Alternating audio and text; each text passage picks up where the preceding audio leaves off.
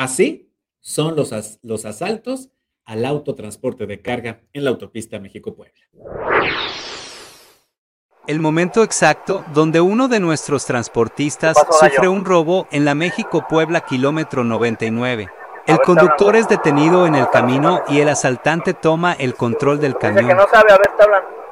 Mira, esa es una línea que nosotros, o sea, yo nomás, a nosotros nomás nos dicen qué línea el transporte ya, pero no, o sea, yo no sé dónde tiene sus cosas, este, mi hermano.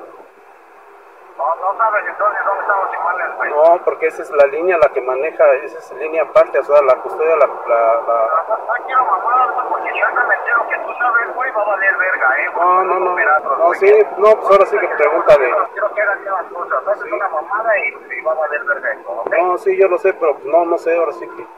El otro asaltante le pide a la custodia seguir el tracto. No sé, ahorita lo seguimos.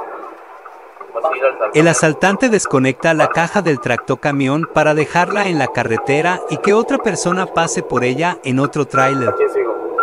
¿A tu trailer? ¿A este? Ajá, este que no, ya lo. Tranquilo, amigo, ¿va? Sí, sí, sí. No te me quieras echar a correr, no me quieras hacer mamada, ¿va? No, no, lo de mi celular. No, sí, te vas a bajar conmigo, te dije. Lo sigo, ¿no? Sí, así, sí. Bueno. ¿Bajo con el chofer? Ya, voy para allá. El asaltante que tomó el tractocamión baja con el conductor. Está.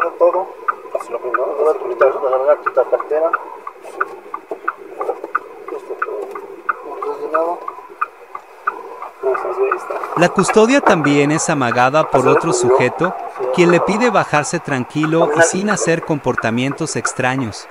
Bajan del vehículo y desaparecen de la escena.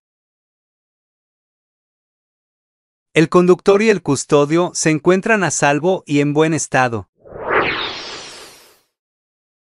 Miren ustedes nada más. Este video fue difundido en la red social TikTok por la empresa de seguridad en el transporte Black Solutions, gracias al monitoreo para dos unidades que permitieron identificar este modo de operaciones de asaltantes en la autopista México-Puebla.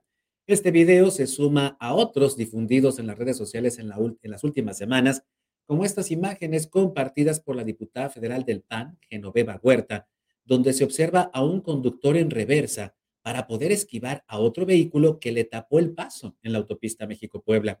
Los asaltantes viajaban en esa camioneta tipo van con la que taparon el carril de alta velocidad. El conductor, que al parecer salvó el asalto, también puso en riesgo su vida durante la huida en reversa, que al parecer respetaron otros automovilistas y choferes del transporte público que le cedieron el paso. El video fue grabado a la altura de Santa María Moyotzingo, población perteneciente al municipio de San, San Martín Texmelucan. Y estas imágenes se suman a otro video viralizado esta semana, donde se observa a un presunto asaltante arrollado por el chofer de un tráiler que lo embistió a la altura de Río Frío. De acuerdo con la descripción en las redes, este asaltante que intentó, que intentó quitarle el tráiler este, a este chofer, perdió la vida. Y además de estos asaltos al autotransporte de carga y a los automovilistas en la México-Puebla, ahí, en esta autopista, pues también operan bandas dedicadas al tráfico de personas. El Instituto Nacional de Migración llevó a cabo el rescate masivo de 230 personas migrantes de nacionalidad guatemalteca y uno más de El Salvador que viajaban en un contenedor metálico adaptado en la caja de un tráiler.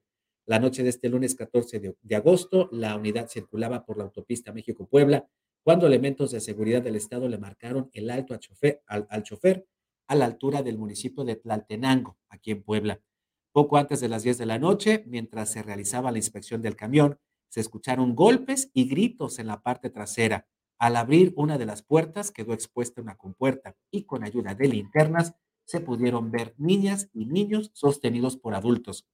Agentes federales de migración comprobaron que al interior del compartimento eran trasladados sin alimentos y ventilación 84 mujeres, 8 hombres adultos y 120 menores acompañados. Además, 200, 12, perdón, 18 adolescentes no acompañados de Guatemala y un hombre de El Salvador. Todos fueron llevados al albergue provisional de procesamiento y canalización de Puebla, mientras que el conductor, su acompañante y el tráiler fueron puestos a disposición de las autoridades.